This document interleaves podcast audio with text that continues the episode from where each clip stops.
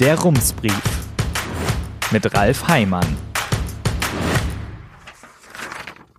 Münster, 20. Oktober 2020. Guten Tag. Sarah Fischer erfuhr vor genau einer Woche von ihrer Corona-Infektion. Das Ergebnis kam überraschend, denn sie hatte keine Symptome. Es war ein Routinetest, den sie bei ihrem Hausarzt hatte machen lassen, am Donnerstag, kurz vor dem Wochenende. Danach vergingen fünf Tage, bis am vergangenen Dienstag das Testergebnis vorlag. Am Freitag darauf, drei Tage später, meldete sich das Gesundheitsamt bei der Privatschule, an der sie in ihrer Freizeit geflüchteten Deutschunterricht gibt, so schildert Sarah Fischer es. Wiederum zwei Tage später, am Sonntag, informierte das Amt die KollegInnen aus ihrem Hauptberuf. Am gleichen Tag klingelte bei den Fischers zu Hause das Telefon. Diesmal ging es um den Mann und die Kinder. Sie sollten in Quarantäne, fünf Tage nach der Diagnose, zehn Tage nach dem Test. Ich hatte das Gefühl, das läuft überhaupt nicht gut, sagt Sarah Fischer.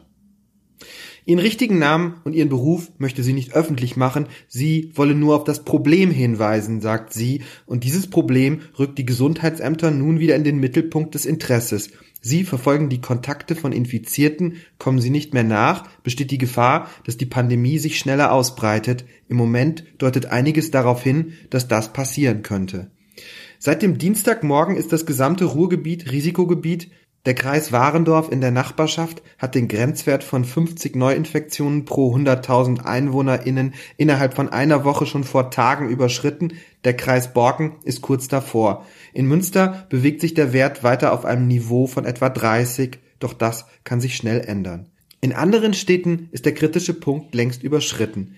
Die große Überschrift auf der Titelseite der Süddeutschen Zeitung heute lautet Gesundheitsämter am Limit. Das Kreisgesundheitsamt in Wesel hat vor ein paar Tagen nach einem Bericht der Rheinischen Post mitgeteilt, Zitat, man sei nicht mehr in allen Fällen in der Lage, Infektionsketten nachzuverfolgen bzw. zu ermitteln, wo sich eine Person angesteckt hat. Im Kreis Viersen hieß es, es handele sich bei der Nachverfolgung um so komplexe Strukturen, dass, Zitat, hier in der Regel kein eindeutiger Zusammenhang festgestellt werden kann. In diese Richtung geht die Entwicklung im gesamten Bundesland. Das NRW-Gesundheitsministerium befragt die Gesundheitsämter dazu in regelmäßigen Abständen. Bei der Befragung Ende August kam heraus, in acht von zehn Fällen lässt sich die Infektionsquelle ausfindig machen. Anfang Oktober waren es nur noch sechs von zehn. Die Zahlen für Münster hat das Ministerium nicht, aber die Stadt schreibt auf die Frage, ob es zurzeit noch gelingt, alle Fälle nachzuverfolgen, Natürlich sind unsere logistischen Möglichkeiten endlich. Derzeit sind wir aber, auch durch Anhäufung von Überstunden, in der Lage, die angegebenen Kontakte nachzuverfolgen. Sarah Fischer hatte in der vergangenen Woche das Gefühl, der kritische Punkt sei in Münster bereits überschritten. Sie telefonierte fast täglich mit den Behörden und sie hörte Sätze wie, sie wissen gar nicht, was hier los ist. Verzögerungen sind der erste Hinweis darauf, dass das System langsam an seine Grenzen stößt. Die Zitat Rückstände reflektieren die Arbeitsfähigkeit des Gesundheitsamts, hat der Neuköllner Amtsarzt Nikolai Savaskan vor wenigen Tagen dem Berliner Tagesspiegel gesagt. Münster befindet sich den Zahlen nach in einem vergleichsweise frühen Stadium. Die Situation in Neukölln könnte ein Ausblick darauf sein, was passieren kann, wenn es schlecht läuft. Der Berliner Stadtteil hat 330.000 EinwohnerInnen, etwas mehr als Münster. Sie verteilen sich allerdings auf 45 Quadratkilometer, Münster hat etwa 300. Die Menschen, die in Neukölln leben, sind zudem im Durchschnitt jünger. Beides begünstigt die Corona-Verbreitung, die Enge und das Alter, wie auch die Tatsache, dass das Gesundheitsamt in Berlin kaum noch Schritt halten kann, wenn es darum geht, die Kontakte nachzuverfolgen. Zitat, bei 70 Prozent der Fälle finden wir nicht mehr den Infektionsherz, sagt Amtsarzt Savaskan. Genau das ist aber enorm wichtig, das hat der Virologe Christian Drosten in der vergangenen Woche in seinem NDR-Podcast erklärt. Die Gefahr, durch die jemand sich angesteckt habe, bestehe ja weiterhin und wir seien jetzt in der Zeit, Zitat, wo die Fallverfolgung zunehmend schwerer wird, wo die Gesundheitsämter eines nach dem anderen sagen, wir kommen so langsam nicht mehr hinterher, Bundeswehr bitte zur Hilfe kommen. Auch das ist schon passiert, in dieser Woche zum Beispiel in Bitburg.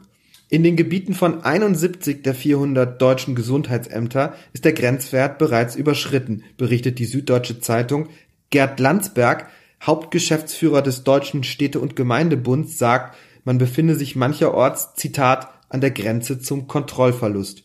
Die Zahlen aus Europa deuten darauf hin, dass es Parallelen zur ersten Welle gibt. Viele EU-Staaten sind schon stärker betroffen als Deutschland. Zitat Was derzeit in unserer Nachbarschaft geschieht, könnte also ein Vorgeschmack sein auf die kommenden Wochen, schreibt der Spiegel.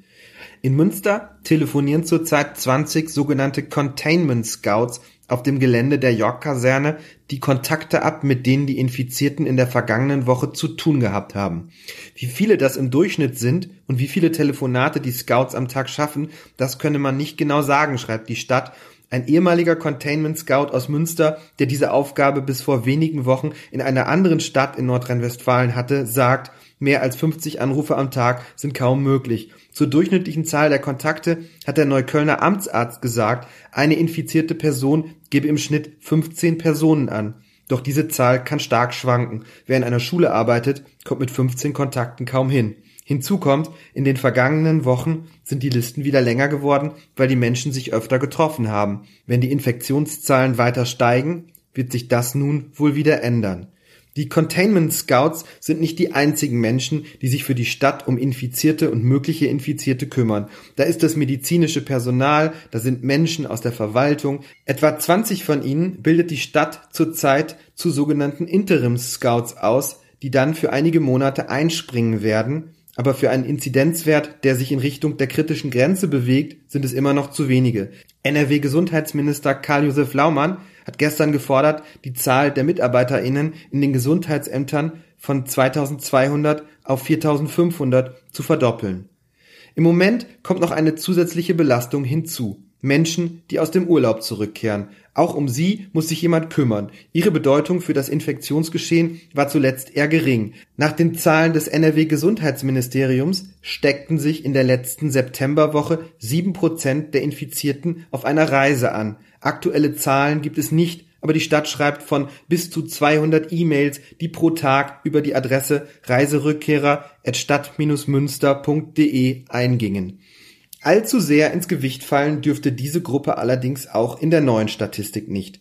Über die Hälfte der Infektionen, die nachverfolgt werden konnten, passierten zuletzt im privaten Umfeld. Mehr als ein Drittel der Infizierten steckte sich zu Hause an, nur knapp eine von zehn infizierten Personen bei einer privaten Veranstaltung. Etwas mehr als eine von zehn Personen fing sich das Virus am Arbeitsplatz ein, in der Schule holten es sich neun Prozent, in der Kita zwei Prozent. Schaut man nur auf Münster, sieht alles gar nicht so bedrohlich aus. Die tägliche Pressemitteilung der Stadt mit den aktuellen Zahlen trägt heute die Überschrift zwölf Neuinfektionen, zwölf Gesundungen. Aktuell sind im Stadtgebiet 157 Menschen als infiziert gemeldet. Dienstags und freitags erhebt die Stadt jetzt auch, wie viele Menschen in Quarantäne sind. Im Moment sind es 628. Etwa die Hälfte dieser Menschen muss zu Hause bleiben, weil sie von einer Reise zurückgekehrt sind. Die andere Hälfte, weil sie intensiven Kontakt mit Infizierten gehabt haben. Einer dieser Menschen ist Sarah Fischers Mann. Er muss noch zu Hause bleiben. Ihre Quarantäne ist schon vorbei.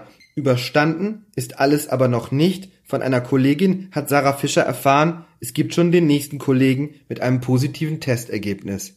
Herzliche Grüße, Ralf Heimann. Der Rumsbrief. Was in Münster wichtig ist und bleibt.